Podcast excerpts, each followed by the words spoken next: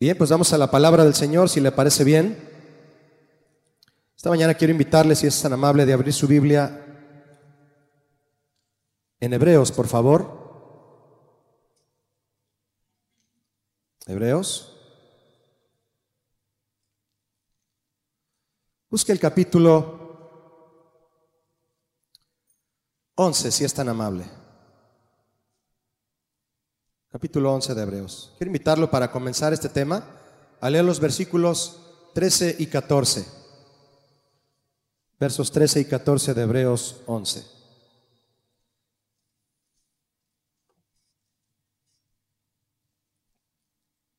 Dice así la palabra del Señor, conforme a la fe, murieron todos estos sin haber recibido lo prometido, sino mirándolo de lejos y creyéndolo y saludándolo y confesando que eran extranjeros y peregrinos sobre la tierra. Porque los que esto dicen claramente dan a entender que buscan una patria. Corazón de peregrino es el tema que yo quiero compartirle el día de hoy, mis hermanos.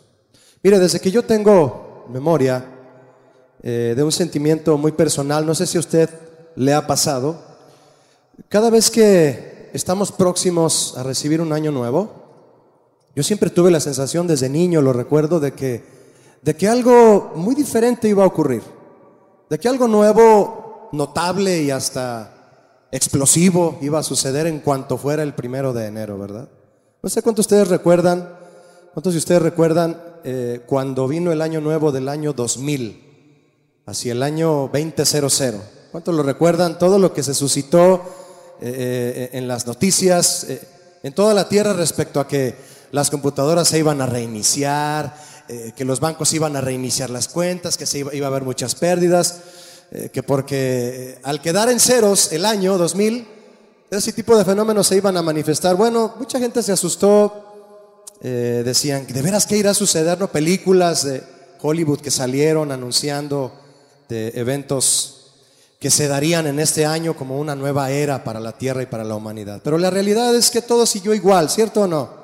El mundo siguió igual, y hemos aprendido que la iglesia debe continuar hacia adelante. ¿Cuántos quieren continuar hacia adelante? Vendrá el primero de enero del 2022, mis hermanos, y tenemos que seguir adelante. Tenemos que seguir caminando. ¿Cuántos quieren seguir avanzando en la vida cristiana? Y cada vez que yo he leído este pasaje, mis hermanos, cada vez que lo leo, Hebreos 11, 13 y 14, a mí me provoca, yo creo que a usted también, si usted ama al Señor, me provoca un sentir muy especial y me ubica, me ubica bien en lo que soy como hijo de Dios en esta tierra. Aquí solo soy un extranjero y voy de paso. ¿Cuántos piensan así? Eso dice la palabra de Dios con respecto a la manera de pensar bajo la cual debe vivir un cristiano. Y yo quiero compartir con usted en qué consiste esta enseñanza del escritor a los hebreos a la iglesia de aquel tiempo con respecto a, a esta mentalidad que cada hijo de Dios debe de tener corazón de peregrino. En los capítulos 11 y 12 de Hebreos, el autor se refirió a la vida cristiana como la vida del caminar constante, la vida del continuo avanzar. En el capítulo, de hecho, en el capítulo 12, usted lo ha leído, versos 1 y 2, el escritor a los hebreos compara la vida eh, cristiana con una carrera. Usted lo recuerda, ¿no? La cual debe correrse con paciencia. Si lo recuerda? Corramos con paciencia la qué? La carrera que tenemos por delante. ¿Cómo? Puestos los ojos en Jesús, el autor y consumador de la fe. Así, así enseña el escritor a los hebreos lo que es la vida cristiana, la vida del caminar constante, del continuo avanzar. Así es la vida de un peregrino. Así es la vida de un peregrino. El, capítulo 11 es el capítulo de la fe habla de los primeros israelitas, siervos de Dios, héroes de la fe, les llama, que vivieron bajo esta convicción, una convicción de por vida, no por momentos, ah, no, sino una convicción, convicción constante. Y el autor de Hebreos los identifica llamándolos así. ¿Cómo los llama? Diga conmigo, extranjeros y peregrinos. Estas son cualidades que deben distinguir a los creyentes fieles de hoy. Debemos comportarnos de tal manera que nos hagamos notar como que no somos de aquí. Así como la India María. Ni de aquí ni de allá. No, no se crea. No somos de aquí. Somos extranjeros y peregrinos. La palabra extranjero del griego significa forastero. No, no soy de aquí. Soy un huésped nada más, pero me voy a ir. Soy ajeno, soy desconocido, soy un extraño. Eso es extranjero. Mi hermano, ¿en qué circunstancias se aplica este término a alguien? La palabra extranjero, ¿a quién se le aplica? ¿O se considera un extraño, forastero, ajeno o desconocido? ¿Cuándo se le aplica a alguien eso? Si tú eres mexicano y estás aquí en Guadalajara, no puedes decir que eres un extranjero, ¿verdad que no lo puedes decir? No. ¿Cuándo se aplica ese término? Se aplica cuando no estás en tu país, cuando no estás en tu patria, cuando no estás en tu hogar. En el lugar donde perteneces se aplica ese término. Si tú viajas a Estados Unidos, si tú viajas a Nicaragua, si tú viajas a Honduras, tú eres un extranjero. Toda la gente eh, con dificultad económica que ha viajado de Centroamérica y Sudamérica y que han pasado aquí por Guadalajara. Ayer, ayer saludé a un muchacho que traía la bandera de, Honduras y decía, ayúdenme con una moneda, ¿verdad? Él era es un extranjero y busca ayuda. ¿Sabe usted que de hecho en la ley, y Jesucristo lo remarcó, dice que hay que tratar bien a los extranjeros? Está en la ley de Moisés. Hay que tratarlos bien, mi hermano. Por eso cuando usted ve a un extranjero, trátelo bien. Saque una moneda, búsquela ahí entre los grumitos de la lavadora y dele una moneda con amor y salúdelo, diga, Dios te bendiga, que te vaya bien. A los extranjeros hay que tratarlos bien. Eso fue solo un, comercial. Peregrino, del pasaje de Hebreos. Peregrino significa extranjero residente, es decir, extranjero residente es que ahí vive pero no pertenece ahí. Expatriado, que mora en un lugar extraño, alejado de su propio pueblo. Eso es un peregrino.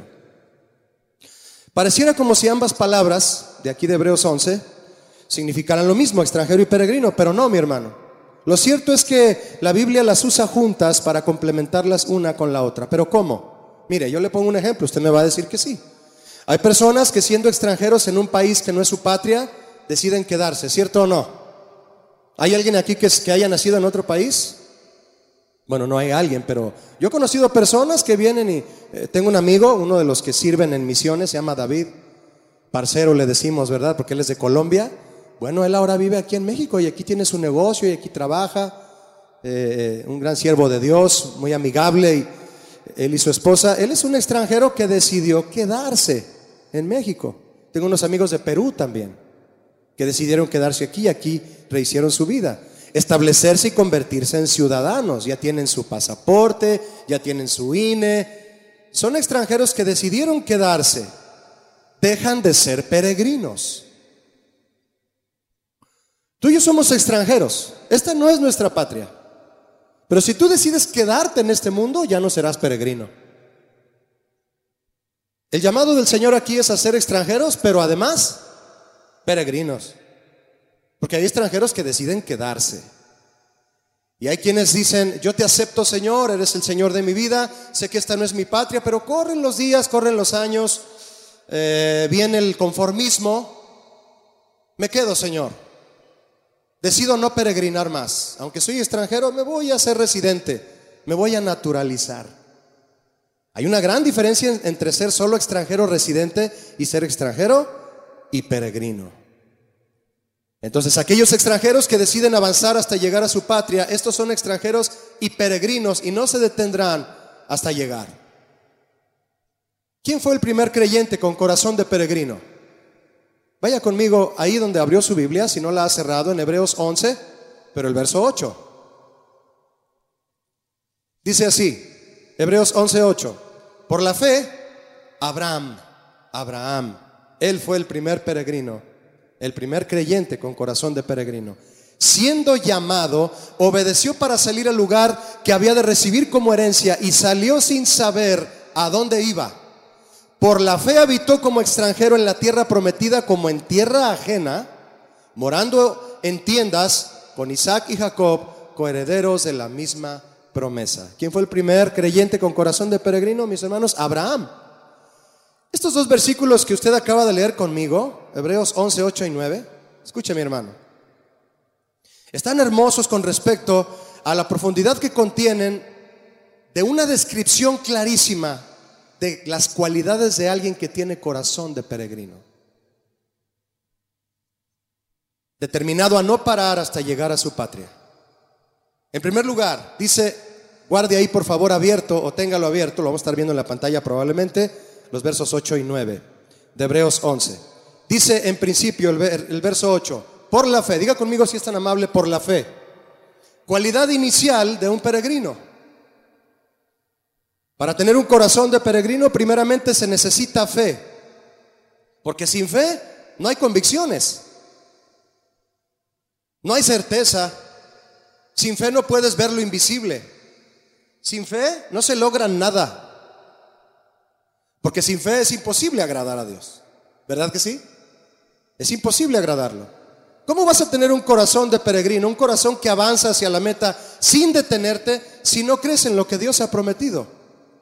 Abraham salió sin saber a dónde iba, pero caminó.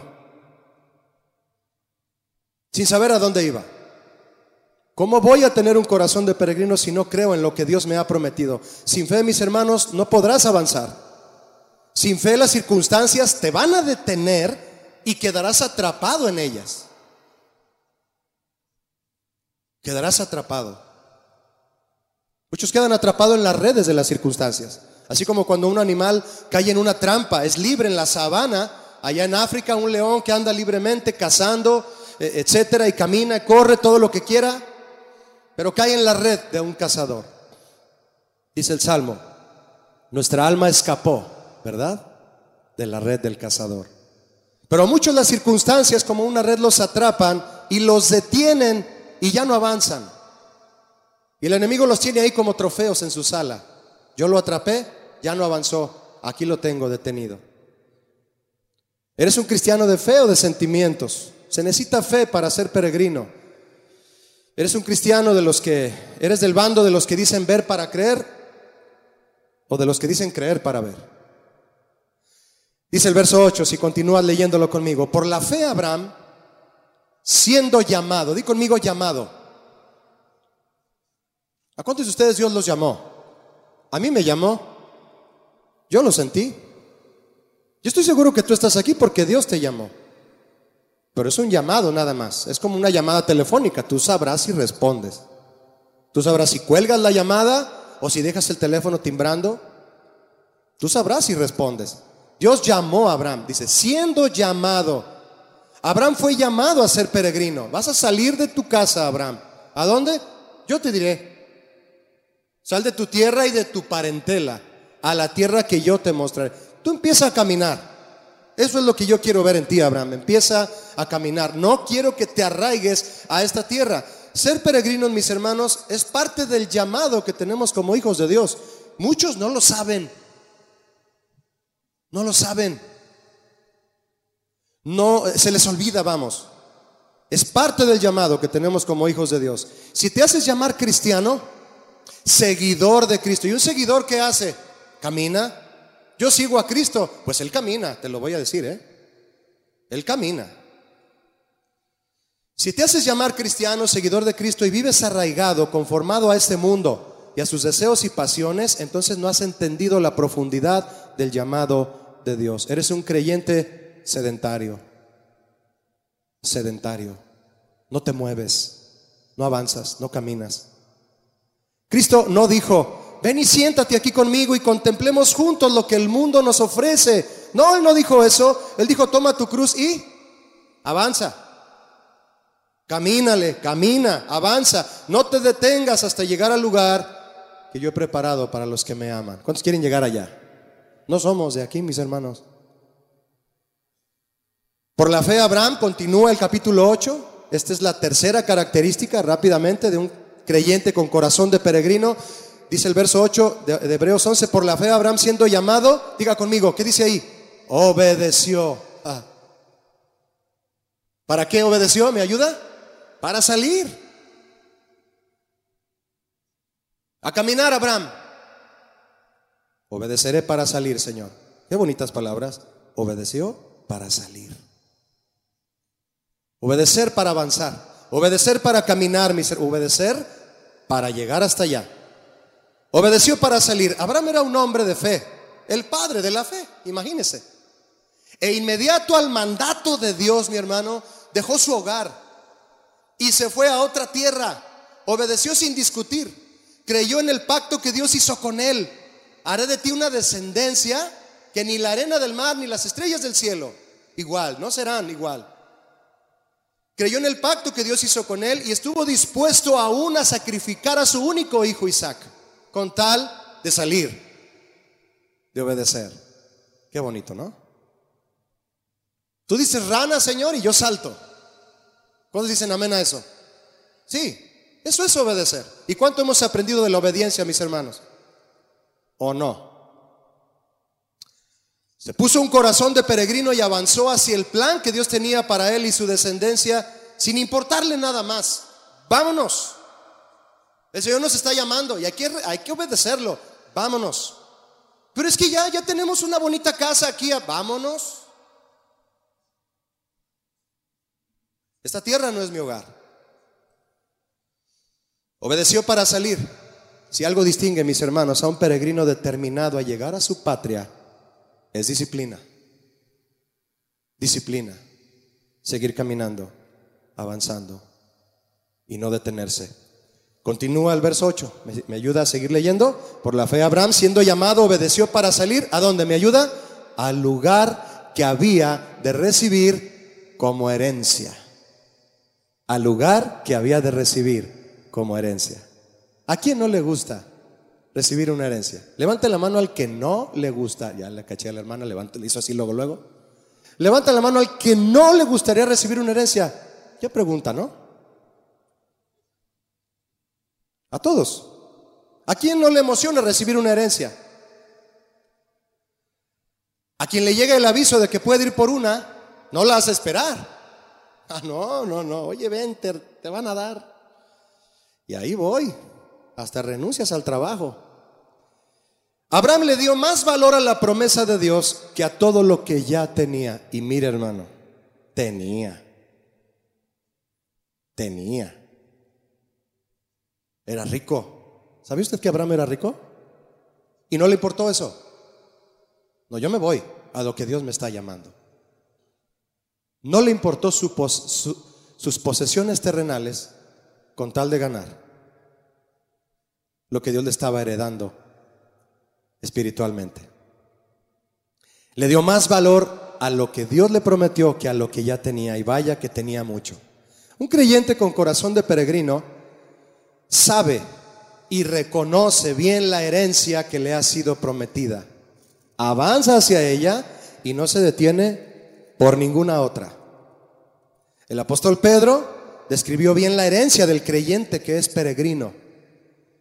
Ponga ahí un, apartado en Hebreos y vea conmigo primera carta de Pedro 1, versos 3 y 4. Primera de Pedro 1, 3 y 4. Dice así, bendito el Dios y Padre de nuestro Señor Jesucristo, que según su grande misericordia nos hizo renacer con una nueva mentalidad, ¿verdad? Para una esperanza viva por la resurrección de Jesucristo de los muertos. Él hizo posible esta herencia. Ahora vea el verso 4 conmigo para una herencia, como mi hermanos?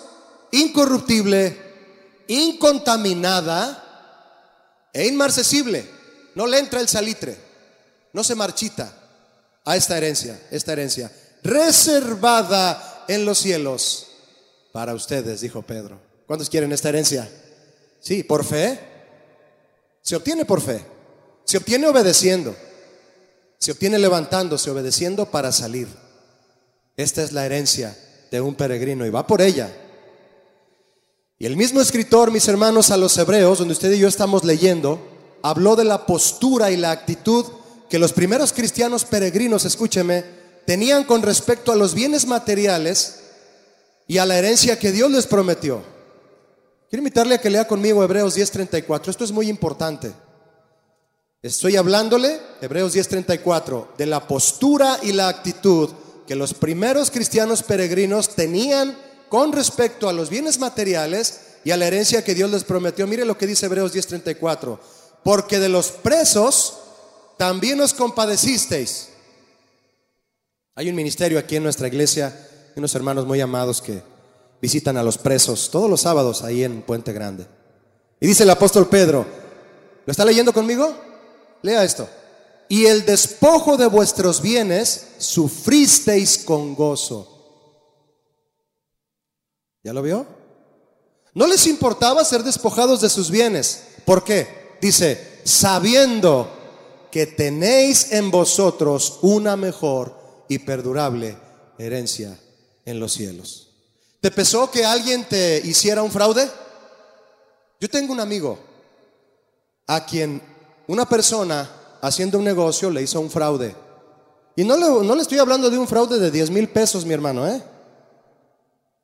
Y cuando yo platiqué con él y me dijo, mira Julio, esto me pasó a manera de testimonio, me dice, pero el Señor, el Señor es bueno y él, él sabe por qué. Y él nunca reclamó el dinero, nunca demandó a nadie, se quedó tranquilo, él sirve en una iglesia aquí en Guadalajara. Yo aprendí cuando me estaba platicando, ¿no hiciste nada? ¿No demandaste? No, la Biblia dice a los corintios, el apóstol Pablo, ¿por qué no soportan el agravio mejor en lugar de estarse demandando? No, es que me debes la renta de seis meses y ese dinero lo necesito. ¿Qué pasó con aquellos cristianos, mi hermano? Sufrieron con gozo el despojo de sus bienes, sabiendo, diga conmigo, sabiendo. El que se queja cuando le hacen un fraude es porque no sabe que hay una mejor herencia en los cielos. ¿Cuántos quieren ir por ella? Corazón de peregrino. Hay que avanzar, mis hermanos, hacia esa herencia inmarcesible, incontaminada, incorruptible. Qué buen aprendizaje tuve de este amigo. Dije, no le importó ser despojado de algo que él trabajó. Dijo, el Señor suple, el Señor, Julio, el Señor es bueno. ¿Cuántos saben que Él es bueno? La palabra clave aquí, mis hermanos, es sabiendo. Sabiendo, así vivieron y caminaron los primeros cristianos, sufriendo con gozo. Fíjense nada más, me corren de mi casa, me quitan mis muebles, me echan a la calle porque amo a Cristo y estoy feliz. ¿Quién hace eso, mi hermano? Alguien que sabe, sabiendo. Es decir, con una convicción plena de la herencia celestial. Sé lo que voy a recibir un día. Por eso esta tierra es, pasajero. ¿Por qué no les afectaba ser despojados de sus bienes? Habían escuchado la enseñanza que el apóstol Pablo le dio a Timoteo. Pusieron sus ojos en lo eterno y porque sabían bien lo que Pablo dijo a Timoteo, como usted y yo, ahora sí sabemos, sabiendo, dijo Pablo a Timoteo, que nada hemos traído a este mundo y sin duda nada podremos sacar. Nada, eso dice 1 Timoteo 6:7. Continúo en Hebreos 11:8. Dice, Hebreos 11:8, por la fe Abraham, siendo llamado, obedeció para salir al lugar que había de recibir como herencia y salió sin saber a dónde iba. Eso es lo que sigue. Y salió sin saber a dónde iba. La senda de la vida cristiana, mis hermanos, ¿cuántos van caminando por ella? ¿Todos aquí? Vamos avanzando, ¿verdad? Es impredecible. En 2020, una pandemia. En este año que está terminando, circunstancias que parecieran no mejorar la situación, ¿verdad que no? Otra variante del virus, países otra vez deteniéndose. ¿Qué va a pasar? ¿Será realmente un feliz año nuevo para quien lo desee? Estoy hablando humanamente. La senda de la vida cristiana es impredecible y llena de circunstancias inimaginables, mi hermano. ¿Qué circunstancias, qué experiencias ha vivido usted a partir de diciembre del 2019? Cuando todo esto empezó. ¿Qué ha experimentado usted? ¿Cosas difíciles? ¿Ha fallecido algún pariente suyo? Yo fui hace dos semanas con un amigo que su abuelita murió y a la siguiente semana murió su papá. Los dos de COVID. Imagine. Y otros que han sufrido esas circunstancias. Hemos sufrido circunstancias difíciles este año este tiempo? Bueno, sí, pero de todas ellas el Señor, mi hermano, tiene control y si avanzamos con la fe puesta en Él, todo ayudará para bien de nuestro caminar, nuestro caminar. A quienes aman al Señor, todas las cosas los impulsarán cada día hacia nuestra herencia y patria celestiales. ¿Quién ama al Señor aquí? ¿Todos? De todo eso te va a seguir impulsando, mi hermano. Viene otro año. ¿Qué traerá este año? No lo sabemos. Abraham salió sin saber a dónde iba. ¿Qué vendrá? No sabemos. Lo único que sabemos es que hay que caminar y seguir avanzando. Y si nos despojan de nuestros bienes, porque quién sabe qué va a suceder en el 22, hay que gozarse. ¿Quién sabe qué va a pasar? Solo el Señor. Pero nos vamos a gozar porque la patria celestial, esa nadie nos la va a poder quitar. Incontaminable, incorruptible e inmarcesible. ¿Ven? ¿Cuántos van a poner sus ojos allá? Ahora el verso 9 de Hebreos 11. Ayúdame a leerlo. Por la fe habitó, ¿quién habitó? Abraham, como extranjero. Escúcheme, fíjese dónde habitó Abraham como extranjero. ¿En dónde? En la tierra prometida como en tierra ajena. ¿Qué no era una tierra para él? Le pregunto, ¿no era para él? Sí. ¿Y por qué siguió viviendo como extranjero en su tierra que era de él? ¿Tú te sentirías como un extranjero teniendo las escrituras de tu casa? ¿Dentro de tu casa? No. ¿Quién se siente como extranjero con las escrituras de su casa en su mano? Nadie. Nadie. Abraham dijo, yo me siento extranjero aquí. Esa es una mentalidad, mis hermanos. Esto es una tierra ajena para mí. El Señor le entregó, le regaló esta tierra a Abraham, buena y ancha, fértil y fructífera, de leche y miel. Era para él, para su familia y su descendencia, para vivir a gusto. Pero Abraham no quiso apegarse a ella. Vivió en ella como si fuera ajena. Esto no es mío. Vivió como extranjero en su propia casa. Soy peregrino y punto. Soy extranjero y eso es lo que soy. Mi hermano, Abraham forjó sus convicciones espirituales de tal forma que su alma nunca se arraigara a lo terrenal. Dios me ha bendecido tanto en esta tierra, habrá dicho él, pero mi corazón es peregrino y sé que todo esto solo es temporal y que aquí solo estoy de paso.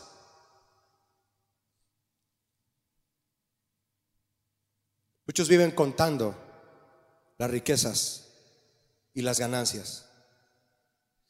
¿Tú cómo vives? ¿Como extranjero en tu propia casa? ¿Como ajeno en tu propia tierra? Es porque no quiero que mi mentalidad sea invadida por el materialismo y empiece a echar raíces donde estoy porque yo no pertenezco aquí. El rey David oró lo siguiente, mi hermano, poco antes de empezar a construir el templo que Salomón terminó para el Señor el rey David oró lo siguiente, las riquezas y la gloria proceden de ti, Señor, proceden de ti, pues todo es tuyo. Estoy leyendo primero de Crónicas 29, 12 al 16. Pues todo es tuyo, Señor, y de lo recibido de tu mano te damos. De lo que Él me da, de eso le regreso, solo le regresamos. Porque nosotros, escuche lo que dijo David, porque nosotros, extranjeros y advenedizos, somos delante de ti, Señor. Como todos nuestros padres, nuestros antecesores y nuestros días sobre la tierra, cual sombra no dura. Oh Jehová, Dios nuestro, toda esta abundancia que hemos preparado para edificar casa a tu santo nombre, de tu mano es y todo es tuyo. Sacaba su, su tarjeta de débito David y decía, Señor, ¿de qué me jacto? Tú te sabes el NIP. Todo es tuyo. ¿Mi cuenta es tuya o no? Fíjese lo que dijo. Porque nosotros, extranjeros y advenedizos, lo que es advenedizo? Advenedizo es alguien que se mete a un lugar que no le corresponde. Un gorrón. Levante la mano. No se crea.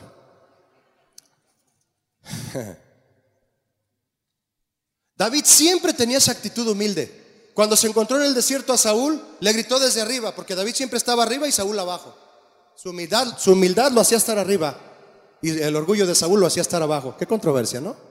Y desde arriba le grita, Rey, ¿por qué buscas a tu siervo como quien busca una pulga en el desierto? Siempre fue humilde. Y al Señor le dice, Señor, yo te estoy dando ofrenda, yo te estoy haciendo un cheque, Señor, yo te estoy dando algo de lo que yo gané, Señor, todo es tuyo. Solo soy un gorrón en tu casa. Tremendo el rey David, ¿no? Sus convicciones, mi hermano. Por la fe habitó como extranjero. Vaya conmigo, otra vez a Hebreos 11.9. Ahí sigo en Hebreos 11.9. Hebreos. Por la fe habitó como extranjero en la tierra prometida como en tierra ajena. ¿Y qué continúa diciendo el 9? ¿Me ayuda?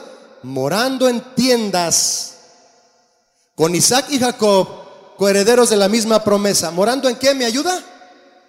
¿En un palacio fijo y bien construido? ¿En un coto?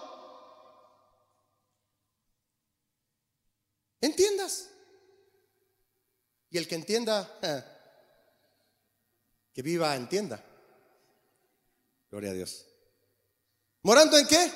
Entiendas, mi hermano. ¿En palacios fijos y cómodos? No. Entienda, entienda. Ay, qué revelación. Listo a moverse cuando el Señor le dijera, ¿nos vamos, Abraham? ¿Nos vamos, Señor? Nada más déjame vender mi casa porque me tardé mucho construyéndola. No, no, no, no, no. Estoy listo. Dame cinco minutos, Señor, y desarmo la tienda. Y nos vamos. Así como el tabernáculo de Moisés. Donde fuera la columna de fuego o la nube, allá va el tabernáculo. ¿Cuántos tabernáculos hay aquí? Híjole, a ver si me doy a entender. Bueno, luego hablamos de eso. Somos el tabernáculo de Jesús y a donde Dios nos mueva en el desierto, allá vamos a establecernos como el tabernáculo en el desierto. Morando en tiendas, no en palacios fijos, listo a moverse a donde el Señor le dijera, siempre con las maletas hechas.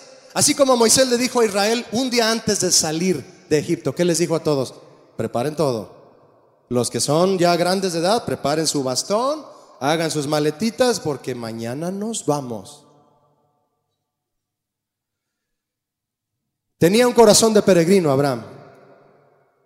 Tengo unos amigos que son pastores de los, por los que oramos hace un momento, Raúl y Rocío Borboa. La primera vez que ellos me invitaron a, Casa de Oración Los Cabos, déjeme decirle que el pastor nos invitó y fuimos mi esposa y yo a, visitar la iglesia de Casa de Oración en Los Cabos y La Paz. Y él me hospedó en su casa, a mí y mi esposa nos hospedó en su casa el pastor Raúl. Déjeme decirle que es una casa muy bonita. El Señor les regaló un terreno y la oportunidad de construir una casa muy bonita allá, con vista al mar. Hermosa la casa. El Señor les regaló eso. Y ahí vivieron un tiempo. Y ahora el Señor los llamó a Inglaterra. Y allá están en un departamento chiquito y caro. Y no amueblado. ¿Por qué se fueron? Si ya está su casa a todo dar. Porque son peregrinos. ¿O no, mis hermanos? Ya está mi casa. Das el último brochazo a la pared del color que te gusta y el Señor te dice, ¿ya terminaste? ¿Ya, Señor, te gusta? Sí, vámonos. Por eso Abraham decía, yo no me arriesgo. ¿A echar raíces en esta tierra? ¿Para qué? Yo armo una tienda y cuando el Señor nos diga vámonos, Diga conmigo, nos vamos. Y vaya que vamos caminando, mi hermano. Al final del verso 9 de Hebreos 11 dice, morando en tiendas, yo le pregunto, ¿con quién? ¿Con quién moró? Isaac, su hijo, y Jacob, su nieto. Coherederos de la misma promesa. Abraham se preocupó más por heredar a su descendencia una herencia espiritual que una terrenal transmitiendo y enseñando siempre a su hijo y nietos su fe y el estilo de vida que agrada al Señor, enseñándolos a vivir con corazón de peregrino. ¿Y qué habrá respondido Abraham a Isaac cuando Isaac le preguntaba, papá, ¿y todas estas sectarias de quién son? ¿Y la Cheyenne, papá?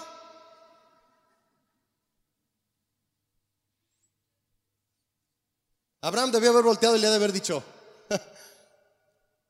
ya nos vamos, hijo.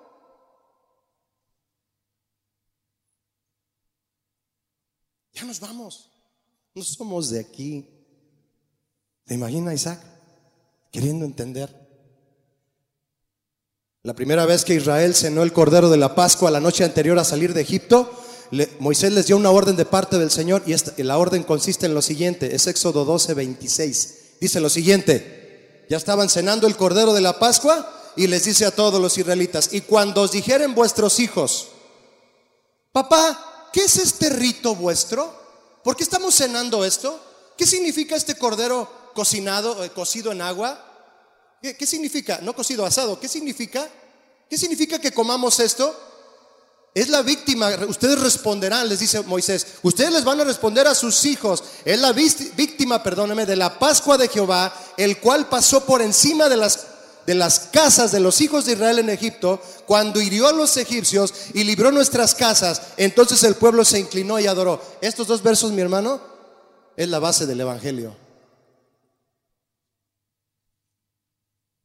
Cuando sus hijos les pregunten, ¿qué significa todo esto? ¿Por qué vamos a la iglesia, papá? ¿Por qué oras, papá? ¿Por qué en la noche vas y oras conmigo? ¿Por qué me enseñas la Biblia? ¿Por qué me cuidas de no estar tanto en el Internet? ¿Por qué me enseñas de Cristo, papá? Ustedes les van a responder, ah, mira hijo, porque Cristo es la vida. Y si tú aceptas a Cristo en tu corazón y naces de nuevo, tú vas a ser salvo y vas a ir a tu patria celestial. Y vamos a la iglesia todos los domingos, hijo, y todos los jueves, porque yo quiero que tú recibas una herencia.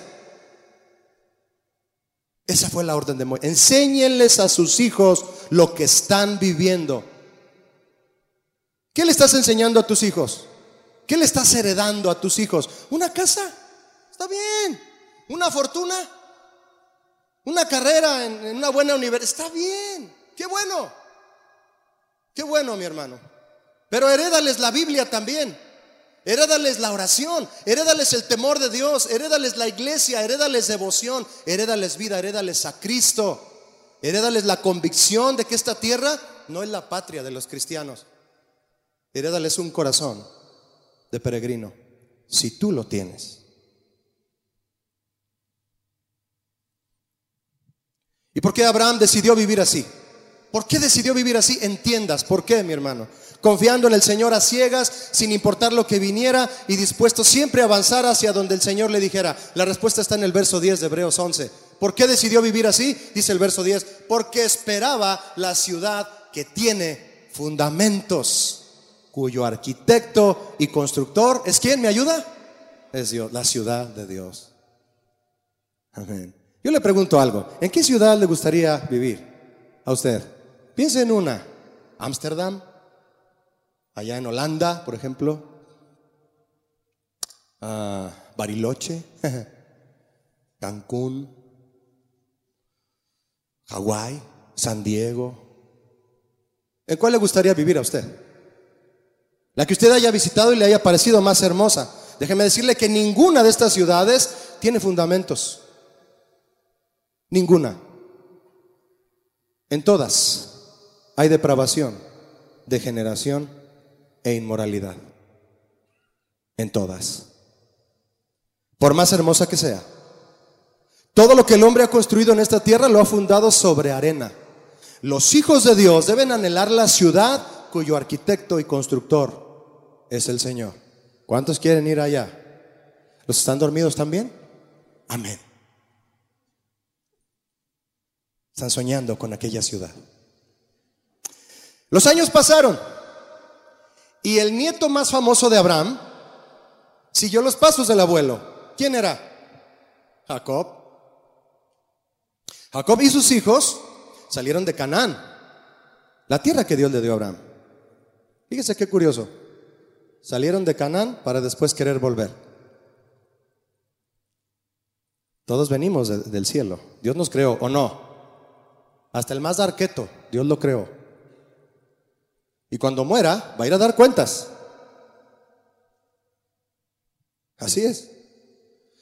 Ah, salieron de Canaán, su tierra, hacia Egipto debido a la falta de agua y alimento en aquel tiempo. Y al llegar Jacob con sus hijos a Egipto, donde se reencontró con José, ¿se acuerda de esa historia? se reencontró con José.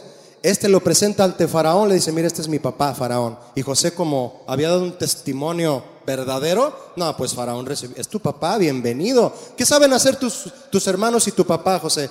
No, pues eran pastores de ovejas. Pues ponlos a pastorear todas las ovejas de Egipto. Y si tienen experiencia, ponlos, ponlos como mayorales, como encargados. Fíjese, hasta trabajo les dio llegando el faraón a Jacob y a todos sus hijos, que eran los padres de las tribus de Israel, próximos a empezar eso. Génesis 47, 8 y 9 dice, dice lo siguiente. Le pregunta una vez que recibe eh, Faraón a Jacob, Fíjese la pregunta que le hace en Génesis 47, 8 y 9. Le dice Faraón a Jacob, ¿cuántos son los días de los años de tu vida? ¿Cómo respondió Jacob? Mire cómo respondió. Respondió Faraón, los años, los días de los años de mi peregrinación. Él no dijo, he vivido tanto y todos los he vivido en Guadalajara. Y arriba el Atlas. No se crea. Los días de los años de mi peregrinación son 130 años. ¿De mi qué? En la versión Dios habla hoy, Jacob respondió, yo tengo 130 años de ir de un lado para otro, de un lado para otro. Significa literalmente que Jacob pasó su vida acampando en lugares donde solo se estacionaba temporalmente. Y agregó lo siguiente, verso 9, de ahí de Génesis 47. Pocos y malos, ¿ya vio? Pocos y malos han sido los días de los años de mi vida y no han llegado a los días de los años de la vida de mis padres en los días de su peregrinación. Pocos y malos, es decir, la vida se me ha ido rápido y, me ha, y, no, me ha, y no he estado a gusto en esta tierra. Pocos y malos. Ya se me fue la vida y no he estado a gusto. Y eso que no he peregrinado lo mismo que mi papá y mi abuelo. 130 años sin establecerse Jacob en ninguna tierra, paciente y esperando, al igual que su abuelo, la ciudad que tiene fundamentos, cuyo arquitecto y constructor es el Señor. Jacob y sus hijos se establecieron en Egipto, se multiplicaron y todos aquí, si no es que la mayoría, todos ustedes y yo, Sabemos qué pasó después con el correr de los años, ¿verdad? Los egipcios comenzaron a tratar con mano dura a los descendientes de Jacob y los hacen sus esclavos. Se hizo grande el pueblo descendiente de Jacob. Sus hijos fueron padres de las doce tribus de Israel. Se hizo grande el pueblo, pero los hicieron esclavos durante más de diez generaciones, contando que cada generación tiene aproximadamente 40 años. 430 años como esclavos, dice Éxodo 12:40. Pero lea usted conmigo por favor, lo que dice Génesis 46, 2. Lea conmigo lo que el Señor había dicho a Jacob mucho antes de esta etapa de esclavitud. Génesis 46, 2. Dice lo siguiente. Y habló Dios a Israel. ¿Quién es Israel? Jacob. Le cambió el nombre en visiones de noche y dijo, Jacob, Jacob. Y él respondió, heme aquí. ¿Qué le dijo el Señor? ¿Me ayuda en el verso 3? yo soy Dios, el Dios de tu Padre. No temas descender a Egipto, porque allí yo haré de ti una gran nación. Escucha mi hermano, salir de Canaán por escasez y sequía, descender y establecerse en Egipto, fue parte del plan de Dios para iniciar una gran nación por medio de Jacob. ¿Y dónde nacería esa gran nación? En Egipto. Jacob vivió 17 años más a partir de que llegó y murió en las tierras de Egipto a los 147 años. Y comenzó así la gran nación que Dios le prometió. ¿Cómo se llamó esa gran nación? Como su iniciador, Israel. Como le llamó el ángel a él cuando peleó con el ángel, ¿verdad? Te llamarás Israel y así llevó el nombre de la ciudad. Israel, que significa el que pelea junto al Señor. ¿Notaron lo que Dios dijo a Jacob en el verso 3? le dijo, no temas descender. Canaán estaba más alto que Egipto. Usted y yo vamos a una tierra, mi hermano, más alta que esta tierra. Por eso el camino es de subida. Por eso el camino es cuesta arriba. Por eso no es fácil. Por eso muchos nada más dejan de caminar, se dejan caer y se regresan rodando como bola de nieve en la montaña. Hay que subir, subir, subir, subir. Era más alto que Egipto, Canaán. Lo que Dios nos promete a ti y a mí siempre es más alto que lo que tú y yo a veces nos queremos o deseamos. Siempre es más alto. La tierra de donde venía Jacob y su familia era más alta que Egipto. De hecho, la zona de Canaán era conocida como el creciente fértil deseada por muchos para conquistar, pero en aquel momento Dios prometió sequía, permitió sequía y escasez para impulsar a su pueblo a un lugar bajo. y forjarlo así como una, una, gran nación. Podríamos decir, qué difícil habrá sido para Israel tratar de forjarse como una nación santa, soportando la opresión egipcia por 430 años. Pero mire lo que dice el verso 4 de Génesis 46. Le dice el Señor a Jacob, yo descenderé contigo a Egipto y yo también te haré volver. ¿De quién fue el plan de Dios que estemos en esta tierra, mi hermano? Del Señor, yo te haré descender, pero iré contigo. ¿No vino Jesús por nosotros? ¿No vino a salvarnos, mi hermano? ¿No descendió? Él prometió esto y lo cumplió. Cristo vino a respirar polvo.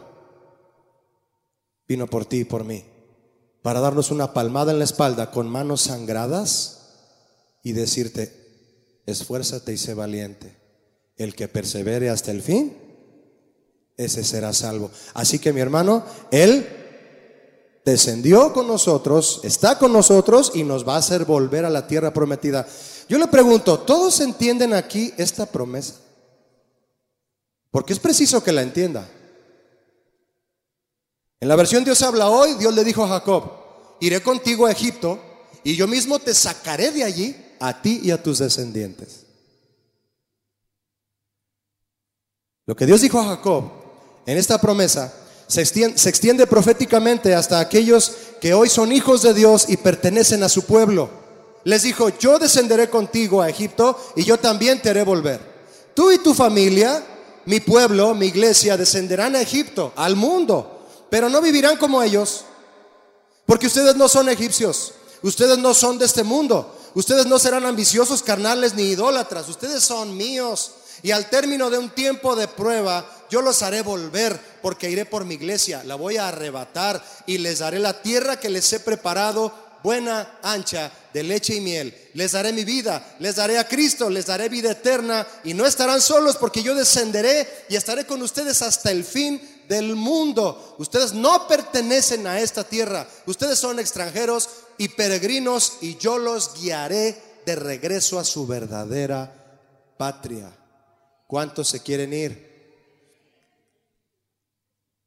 El tiempo está cerca, mis hermanos. Muchos podrían preguntarse, ¿por qué el plan de Dios fue que su pueblo fuera forjado en un país depravado, ambicioso e idólatra? ¿Por qué?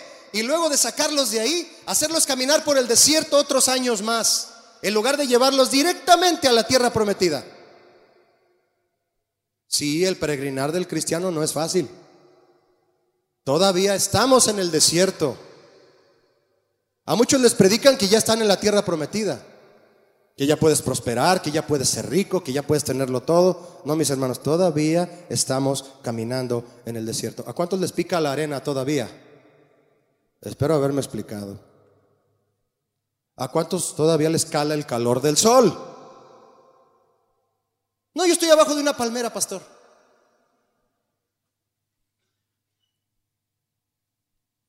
No, hay que avanzar.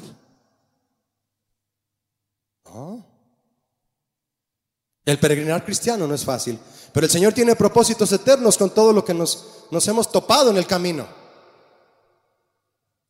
Con los que han fallecido ahora con el COVID. Con las circunstancias que se han dado por la carestía, por la situación en el mundo, despidos en los empleos. Con todo eso, todavía vamos avanzando. ¿Qué dice Deuteronomio 8.2? ¿Qué les dijo el Señor a sus peregrinos en el desierto? Caminando a todos los peregrinos en el desierto que habían salido de Egipto, porque muchos se quedaron ahí en la arena, otros se devolvieron.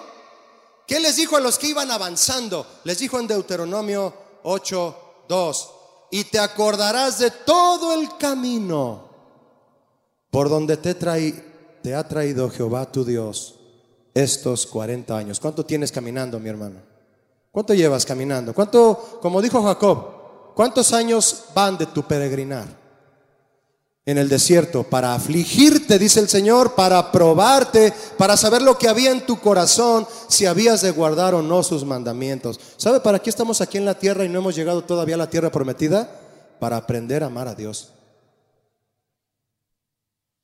Para aprender a amarlo. Para que cuando lleguemos allá delante de su trono, mi hermano, nos postremos sin ninguna traba. Y te acordarás de todo el camino. Es decir, has caminado y te vas a acordar de qué. Mi hermano, yo le pregunto, ¿hay algún recuerdo de aflicción o prueba que usted haya vivido en su peregrinar? Ah, sí, muchos, Julio, muchos. Y que venga a su mente ahora, sí, falleció mi padre, sí, falleció mi mamá, sí, falleció. Sí, tengo recuerdos duros de mi caminar, pero voy caminando, voy caminando, sin importar los años de tu peregrinar. ¿Hay recuerdos? Todas las aflicciones, mi hermano, y pruebas que podamos recordar, el Señor las ha permitido y usado para hacernos ver si amamos o no sus mandamientos. Para eso es. Egipto y el desierto serían la escuela donde Israel aprendería a amar y a obedecer al Señor. Esa es la escuela. Y como todo buen padre que se preocupa por el bienestar y la educación de su hijo, Dios le dijo a Israel, yo te llevaré a Egipto y yo te recogeré. ¿Qué le dices a tu hijo cuando lo llevas a la escuela? Yo te llevo a la escuela, hija, y a la salida yo voy por ti. ¿Cuántos ya quieren oír el timbre de salida? ¿Sí me expliqué? ¿O no estás en la escuela? ¿Te hiciste la pinta? Cuando suena el timbre de salida, mi papá va a venir por mí. Estoy en la escuela. No me he graduado. Hay materias que me cuestan todavía. De una que otra he hecho extraordinario. Pero ahí la llevo. Ya quiero oír el claxon del carro de mi papá para irme a mi casa. Yo te dejé y yo te voy a recoger. ¿No le dices así a tu hijo? No, yo me voy en camión, papá. Niwas. Nel en hebreo. Yo voy por ti. ¿Cuántos quieren que ya venga el Señor? Somos peregrinos, mi hermano, y esta es la escuela. Y hay que caminar. ¿Cómo puede alguien siendo esclavo, rodeado de tentaciones, de pecado y sin libertad de movimiento, llegar a sentirse y reconocerse a sí mismo como peregrino? ¿Cómo voy a ser peregrino, Julio, si no puedo caminar? Me tienen esclavo aquí en Egipto. Y además vivir sin apegarse a las costumbres del pueblo donde solo estaba de paso. Físicamente, mi hermano, Israel, estando en Egipto, era extranjero. ¿Sí o no era extranjero? Pero no era peregrino. No. Pues aún no podían salir de Egipto y avanzar hacia su patria, hacia Canaán. Aún así, muchos israelitas que nacieron, vivieron y murieron en Egipto, aferrados a la promesa de salir algún día, porque sus padres les enseñaban, y corría la enseñanza. Un día van a venir por nosotros. Un día nos van a sacar de aquí. Un día nos vamos a ir, hijo. No somos de Egipto. No somos de Egipto. Somos israelitas. Vamos a regresar a Canaán. Y se pasaba la enseñanza. Y los que vivían y murieron en Egipto aferrados a esa promesa, su corazón era peregrino. Los podían amarrar. Los podían hacer doble ladrillo. Sin paja. Y tener que ir por ella. Pero su corazón no le perteneció a Egipto. Más de 10 generaciones vivieron así.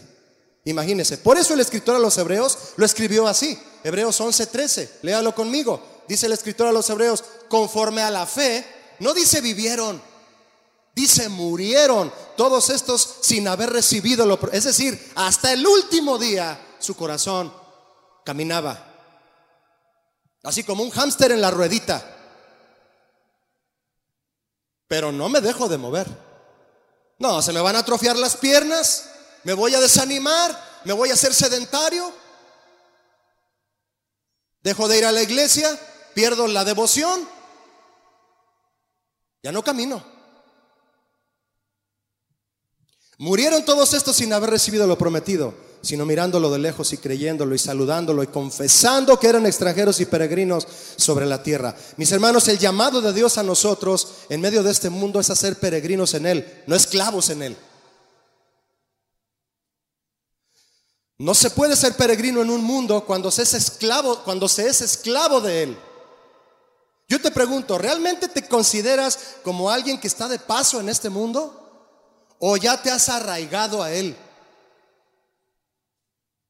Para los israelitas que creían en Dios y en su promesa de sacarlos, para ellos Egipto era lo que este mundo debe ser para ti y para mí. para quienes aman de verdad al Señor. Y habiendo sido esclavos durante 430 años, yo le pregunto, mi hermano, ¿cómo cree usted que se sentían todos aquellos israelitas que amaban al Señor y vivían con corazón peregrino? ¿Cómo cree usted que se sentían? Perdóneme la expresión, pero se sentían hartos de estar en Egipto y con unas ganas inmensas de irse de ahí. Ninguno que dice amar a Dios de verdad puede sentirse a gusto en medio de un mundo atroz, degenerado y moralmente en decadencia. Si tú eres creyente y dices amar al Señor y no te incomoda el proceder de este mundo y aún congenias con Él, algo anda mal en tus convicciones. Algo anda mal aquí. Si todavía te gustan las cosas del mundo, algo anda mal. Si dices que eres peregrino. Estás en una caminadora estacionada.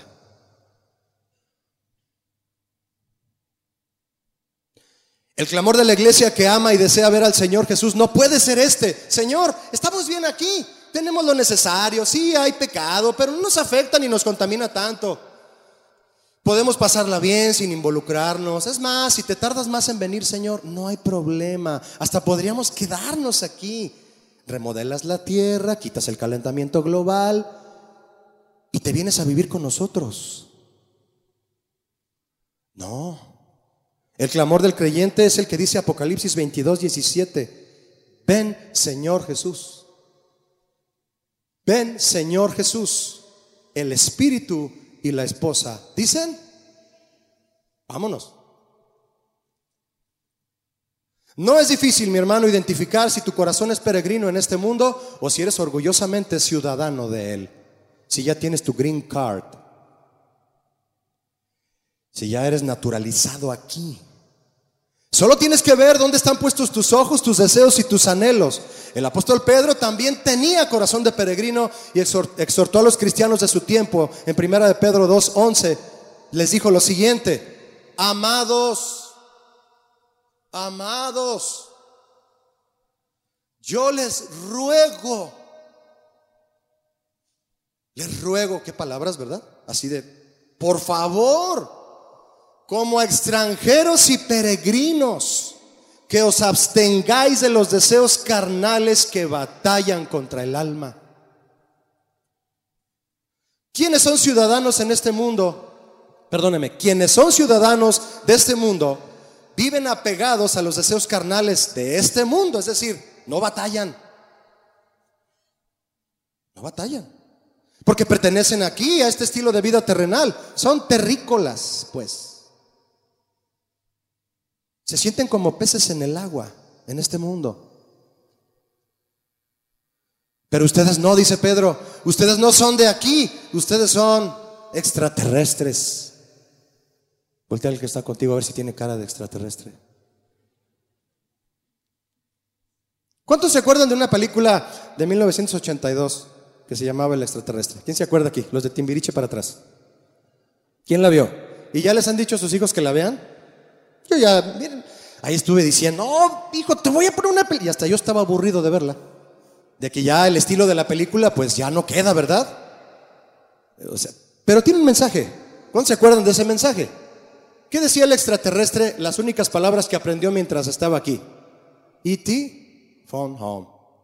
Y toda la trama de la película trata de que él quiere volver a su planeta. Y los chicos le ayudan a volver. De eso trata. Quiero volver a mi casa. Interesante, ¿no? El apóstol Pedro añade a su exhortación ahí en, uh, en 1 de Pedro 2, en el verso 12, dice, manteniendo vuestra buena vuestra manera de vivir entre los gentiles, es decir, entre los que sí son de este planeta todavía, para que en lo que murmuran de ustedes como malhechores, es decir, ustedes también son de aquí, no se hagan, tú también pecas, no te hagas. Tú también eres de aquí, ya te vi, también te he visto robar, también te he visto hacer todas esas cosas, tú eres de aquí, de este planeta. Dice Pedro, no, ustedes no se porten así, para que los que sí lo hacen glorifiquen a Dios en el día de la visitación. ¿Cuál visitación? Cuando vengan a recogernos de la escuela, mi hermano. Al considerar vuestras buenas obras, este consejo se refiere a que nuestra conducta sea tal ante los incrédulos que quienes nos juzguen y difamen terminen alabando a Dios y diciendo, estos son de otro planeta. La neta. ¿Eso dicen de ti? Ay, me decía un amigo en donde yo trabajaba hace como 20 años, oye, ¿por qué no íbamos a desayunarnos, compañeros ahí de trabajo, y pasaba una muchacha y le chiflaban y se la comían a gritos. ¿Qué? ¿Tú qué? ¿Tú por qué no les dices nada a las muchachas? Me decían a mí. Yo me reía, ¿verdad? Nomás. Decían, eh, has de ser. Dije, no. ¿Para qué? Si les hacía raro, mi hermano. Si les hacía raro. ¿Se les hace raro como tú vives a la gente, tus vecinos? Así como cuando distingues a alguien que tiene otro acento, ¿verdad? Ah, este viene de Argentina, este brother. Ah, este es español. Ah, este es mexicano. Ah, este es de Chiapas. No, este es del DF. No, el acento lo delata, ¿sí o no? Y por más que quieras esconderte allá este, en el DF, van a saber que eres de Guadalajara. Y por más que quiera esconderse eh, eh, eh, alguien del DF aquí, van a saber que es del DF. El acento lo delata. Primera Pedro 1.17.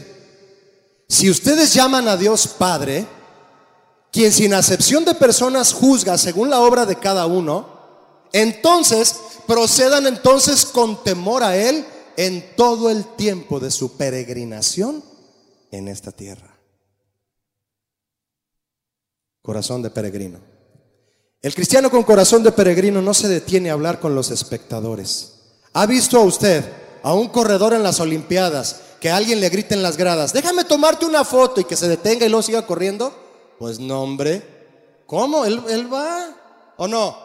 Él va en su carril. Pobres si se, han dado unas caídas los que se distraen. ¿Verdad que sí? Dígame. Sí, me he caído, hermano. Sí, ya entendí, ya entendí. ¿Se han dado unas caídas los que se distraen? No, ellos van en su carril y por la medalla. Un cristiano de corazón peregrino no se detiene a hablar con los espectadores, más bien los invita a correr con él. Ahora vea conmigo la amonestación final del pasaje de Hebreos, mi hermano. Hebreos 11, 14. Si lo tiene listo, lea conmigo, por favor. Porque los que dicen esto, ¿quiénes? ¿Quiénes? Los que dicen que son extranjeros y peregrinos. Los que dicen esto claramente dan a entender. ¿Tú das claramente a entender que buscas otra patria o no se te nota nada? Vives igual que los demás. Dice el, escritor a los hebreos, claramente dan a entender, dan testimonio, se les nota que no son de aquí, no hacen lo mismo que yo. No trata a su esposa mal como yo. No trata mal a sus hijos como yo. No roba como yo. No hace esto como... Eh, claramente da a entender que busca otra patria. 15. Pues si hubiesen estado pensando en aquella de donde salieron, ciertamente tenían tiempo de volver. Ay, ay, ay. ¿Ya vio lo que dice? Ciertamente tenían tiempo de volver. ¿A dónde? ¿A dónde? ¿A dónde, mis hermanos? A Egipto, al mundo. Tú estás aquí en la iglesia. Aquí en la iglesia nadie está en el mundo, espiritualmente hablando. Ciertamente tenían tiempo para volver. ¿A dónde? A Egipto. ¿Aún piensas en el lugar de donde el Señor te sacó y te da nostalgia? ¿Se te antojó una carne asada con cebollas a la orilla del Nilo?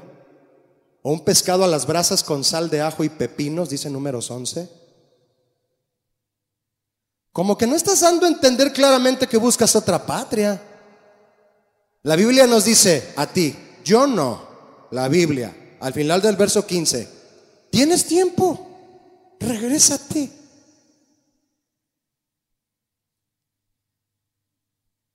¿Quién está aquí a fuerzas en la reunión hoy? ¿Alguien de ustedes está aquí a fuerzas en la reunión el día de hoy?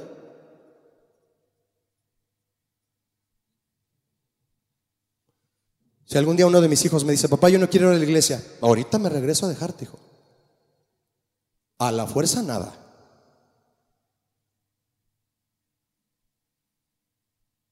Tienes tiempo. Regrésense. ¿Recuerda a Jesús? En Juan 6, cuando predicando, dije, estaban todos acá cuchicheando y decían, qué dura es esta palabra, ¿quién la vas? ¿Quién va a seguir a este hombre con esta forma de predicar?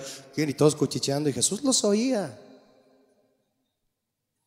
Y empezaron a irse todos y dejaron a Jesús solo. ¿Qué hizo Jesús? Volteó con sus discípulos y les dijo, ¿ustedes también se quieren ir? Hay tiempo de regresarse, mi hermano. Todavía no viene Cristo. Usted decide. Yo decido.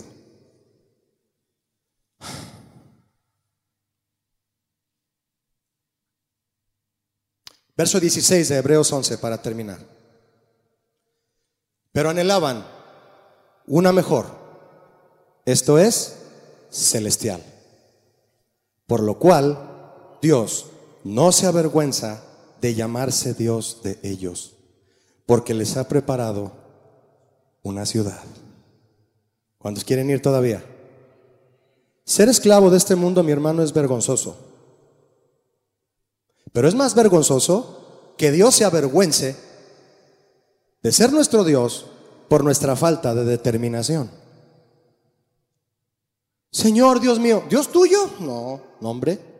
A Moisés le dijo estando arriba recibiendo las tablas mientras Israel adoraba al becerro de oro, ve abajo porque tu pueblo, tu pueblo se ha corrompido. Mío, no hombre.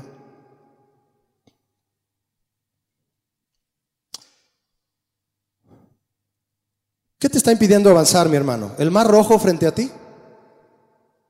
¿Llegaste y te sentaste a la orilla del mar rojo? Ya, hasta ahí llegaste. Tuve un problema en la iglesia, pastor. Tuve un problema en mi matrimonio. Me desanimé, me desanimé de los cristianos, me desanimé de la iglesia cristiana. Yo ya no voy a ningún lado. Yo estoy bien. ¿Te desanimaste de los cristianos? Pues ¿qué esperabas? Pero Cristo no te ha desanimado, ¿verdad? Cristo no te ha decepcionado. Entonces, ¿por qué dejaste de caminar? ¿Por qué dejas de avanzar? Por el, es que está el mar rojo, ¿qué hago? Hasta Moisés se confundió. Les dijo a todo el pueblo, siéntense tranquilos, ahorita el Señor hará algo grande. Y el Señor arriba en su trono le habla y le dice, ¿por qué clamas a mí, Moisés? Dile al pueblo que marche, que marche. ¿No nos puso el pastor Irán ahorita a marchar a todos? Ah, eso fue profético. Vamos a marchar todos, dijo Irán. Dile al pueblo que marche. Yo creo que leyó este versículo en la mañana, mi amigo Irán. Dile al pueblo que marche. Y nos puso a marchar o no. Sí. Pero los que no marchen, van a marchar. Benditas frases mexicanas, ¿verdad? Que nos revelan la palabra.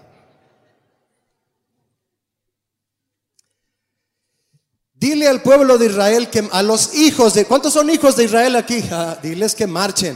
Yo no los saqué de Egipto para venir a sentarse a la orilla del mar y estar ahí con su cañita de pescar, a quedarse quietos y dejar de avanzar. Yo los saqué para marchar y llegar al destino que les he preparado. Jesús, el peregrino por excelencia, describió la travesía y el destino del cristiano peregrino en 17 palabras. Juan 16, 28. Escuche lo que Jesús dijo en esta oración. Juan 16, 28. 17 palabras que describen la travesía y el desafío del cristiano peregrino. Salí del Padre y he venido al mundo. Otra vez dejo el mundo y voy al Padre. Ahí está mi hermano. Somos peregrinos. Y antes de irse, Jesús oró por todos nosotros o por aquellos pues que buscan vivir con un corazón peregrino y esperando la promesa de estar con Él en la ciudad de Dios, como todos aquellos que muriendo, que vivieron y murieron confesando que eran extranjeros y peregrinos. Orando Jesús dijo en Juan 17, 14, yo les he dado tu palabra y el mundo los aborreció, porque no son del mundo como tampoco yo soy del mundo. No ruego que los quites del mundo, sino que los guardes del mal. Es una oración de Jesús antes de ascender a los cielos. 16. No son del mundo, como tampoco yo soy del mundo. Santifícalos en tu verdad. Tu palabra es la verdad, para que sigan avanzando. ¿Verdad que sí? Y verso 24. Padre, aquellos que me has dado, quiero que donde yo estoy, también ellos estén conmigo, para que vean mi gloria que me has dado, porque me has amado desde antes de la fundación del mundo. ¿Cuántos quieren irse con Jesús aquí? Y nuestro verso inicial, verso 13 de Hebreos 11, conforme a la fe, murieron todos estos sin haber recibido lo prometido, sino mirándolo de lejos y creyéndolo y qué más. Allá voy, Señor. Cuando estás en la adoración, estás adorando y le dices, Señor, ahorita al rato te caigo. Muchos no lo creen. No digo aquí. Muchos que vienen a las once y media no lo creen. Los de las ocho. Amén. ¿Cómo vivieron? Pero sobre todo, ¿cómo murieron, mi hermano? Aquellos que creían en la promesa de salir de Egipto y llegar a la patria que Dios había preparado, había preparado para ellos. ¿Cómo? Dice el versículo, confesando que eran extranjeros y peregrinos sobre la tierra. Diga conmigo por último, confesando. ¿Qué es confesando? Reconociéndose. Que te veas al espejo y digas, tú eres un peregrino. Tú no eres de esta tierra. Jesús oró por ti. Al del espejo le dices, Jesús oró por ti que no eres de este mundo. Por lo tanto, a estar listo y seguir avanzando. No te arraigues a las cosas materiales, no te arraigues a esta tierra, no vivas como viven los egipcios, no vivas así. Confesando significa haciéndolo saber a todo el mundo. Mis hermanos, reconocerse a sí mismo como extranjero y peregrino habla de una mentalidad. La mentalidad del creyente renovado, del que no se arraiga a esta tierra, y avanza sin parar a la patria celestial. Si usted fue llamado por el Señor a la vida cristiana, entonces usted debe adoptar un corazón de peregrino con las mismas cualidades que las de Abraham. Las vimos en el verso 8 y 9 de Hebreos 11, que avanza por fe, que responde al llamado con determinación, que es obediente y disciplinado, con la vista puesta en la herencia celestial, confiando en Dios sin importar las circunstancias, que avanza sin arraigarse a lo material y listo para salir cuando el Señor lo indique. Amén, mis hermanos. Ore conmigo, por favor. Incline su rostro y oremos. Amén. Oremos juntos. Muchas gracias, Señor, por tu palabra que nos anima. Viene un año más, Señor, un año que no sabemos, como Abraham no sabía dónde iba. Con circunstancias, Señor, de las cuales ya desde hoy tú ya tienes el control. Y tú sabes lo que va a pasar. Tú conoces mi sentarme, mi levantarme. Eres omnisciente, omnipresente. Tú, Padre, sabes cuándo el Hijo del Hombre vendrá y buscará fe en la tierra. Señor, esta mañana te doy gracias por recordarme a dónde pertenezco. ¿Cuántos pueden ponerse de pie y alzar sus manos y orar conmigo al Señor? Diciéndole, Señor, gracias por recordarme donde pertenezco. Gracias Señor por llamar mi atención. Tu palabra me está diciendo que si no quiero seguir avanzando, todavía tengo tiempo de devolverme. ¿Por qué no levantas tu voz y le dices, Señor, yo no quiero devolverme, yo no quiero regresarme? He caminado muchísimo como para regresarme. Es más lo que he caminado que lo que me falta. Falta poco, falta poco. Y muchos ya se han ido contigo, Señor. Y viene el siguiente año y saldremos como Abraham sin saber a dónde iba, sin saber las circunstancias, lo que los gobiernos deparen. Todo está bajo tu control. Tú me hiciste descender a Egipto, Señor, y tú me sacarás de aquí. No me voy a detener en el mar rojo porque tú me has dado gracia, poder, también autoridad. Me has dado, no me has dado un espíritu de temor. Me has dado amor, poder y dominio propio para avanzar. Dile al pueblo que marche.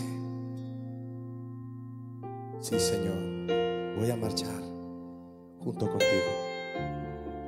Gracias, Señor. Levanta tu voz, mi hermano, y dile gracias Gracias por llamarme a la patria celestial. No soy de aquí, soy de ti y voy hacia ti, Señor. Por nada me detendré. Dame un corazón de peregrino esta mañana. Quita mi corazón sedentario. Quita mi corazón arraigado a lo material. Quita mi corazón, Señor. Quítame este corazón apegado al mundo. Dame un corazón que te busque, que se arraigue a ti, Señor, junto a corrientes del agua de tu Espíritu Santo. En el nombre de Jesús.